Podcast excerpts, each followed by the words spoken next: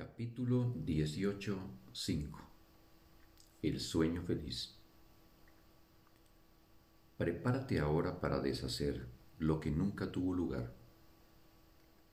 Si ya entendieses la diferencia que existe entre la verdad y las ilusiones, la expiación no tendría objeto. El instante santo, la relación santa, las enseñanzas del Espíritu Santo y todos los medios por los que se alcanza la salvación no tendrían ningún propósito, pues todos ellos no son sino aspectos del plan cuyo fin es cambiar tus sueños de terror a sueños felices, desde los cuales puedas despertar fácilmente al conocimiento.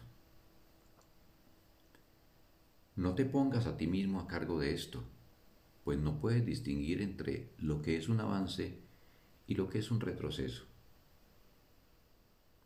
¿Has considerado algunos de tus mayores avances como fracasos y has evaluado algunos de tus peores retrocesos como grandes triunfos? Nunca solicites el instante santo después de haber tratado de eliminar por tu cuenta todo odio y temor de tu mente. Esa es su función. Nunca intentes pasar por alto tu culpabilidad antes de pedirle ayuda al Espíritu Santo. Esa es su función. Tu papel consiste únicamente en estar dispuesto, aunque sea mínimamente, a que Él elimine todo vestigio de odio y de temor y a ser perdonado sobre tu poca fe, unida a su entendimiento, Él establecerá tu papel en la expiación y se asegurará de que lo cumplas sin ninguna dificultad. Y con Él construirá los peldaños tallados en la sólida roca de la fe que se elevarán hasta el cielo. Y no serás tú el único que se valga de ellos para ascender hasta Él. A través de tu santa relación, renacida y bendecida en cada instante santo que tú no planees, miles de seres ascenderán hasta el cielo junto contigo. ¿Puedes acaso planear tú eso? ¿O puedes prepararte a ti mismo para tal función? Sin embargo, ello es posible porque es la voluntad de Dios y Él no va a cambiar de parecer al respecto. Tanto el propósito como los medios le pertenecen a Él. Tú has aceptado el propósito, los medios se te proveerán. Un propósito como este es inconcebible sin los medios. Él proveerá los medios a todo aquel que comparta su propósito. Los sueños felices se vuelven reales, no porque sean sueños, sino únicamente porque son felices. Por lo tanto, no pueden sino ser amorosos. Su mensaje es, hágase su voluntad, y no, quiero que sea de otra manera. La sincronización de medios y propósitos es una empresa que está más allá de tu entendimiento. Ni siquiera te has dado cuenta de que has aceptado el propósito del Espíritu Santo como tu propósito. Y lo único que haría sería utilizar medios profanos para su logro. La poca fe que se necesitó para cambiar de propósito es todo lo que se requiere para aceptar los medios y para ponerlos en práctica. No es un sueño amar a tu hermano como a ti mismo, ni tu relación santa es tampoco un sueño.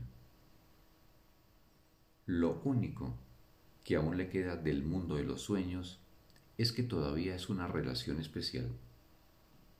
Mas, le es muy útil al Espíritu Santo, quien tiene una función especial aquí. Tu relación se convertirá en el sueño feliz a través del cual Él podrá derramar su alegría sobre miles y miles de personas que creen que el amor es miedo y no felicidad. Deja que Él lleve a cabo la función que Él le asignó a tu relación al aceptarla en tu nombre.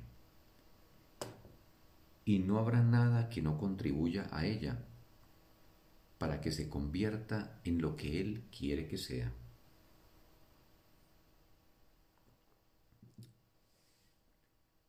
Cuando sientas que la santidad de tu relación se ve amenazada por algo, detente inmediato y a pesar del temor que puedas sentir, ofrécele al Espíritu Santo tu consentimiento para que Él cambie ese instante por el instante santo que preferirías tener. Él jamás dejará de complacer tu ruego, pero no te olvides de que tu relación es una unidad y por lo tanto es inevitable que cualquier cosa que suponga una amenaza para la paz de uno sea asimismo una amenaza para la paz de otro.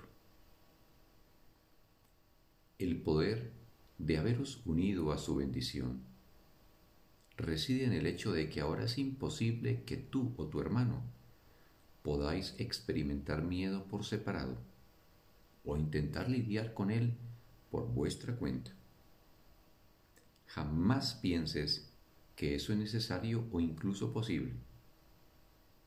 Pero de la misma manera en que es imposible, es imposible también que el instante santo le llegue a uno de vosotros y no al otro.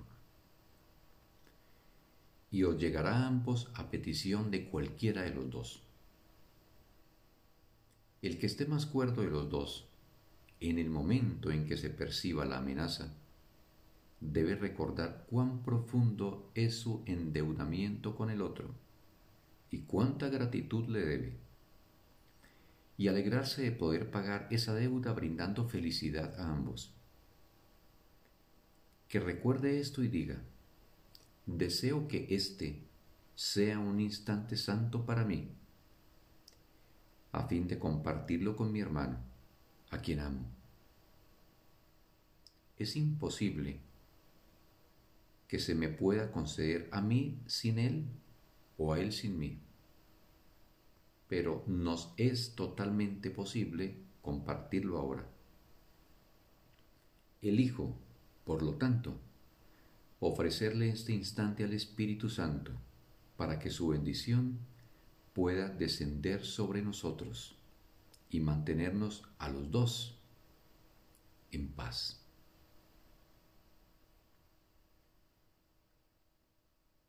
Fin del texto. Un sagrado día para todos.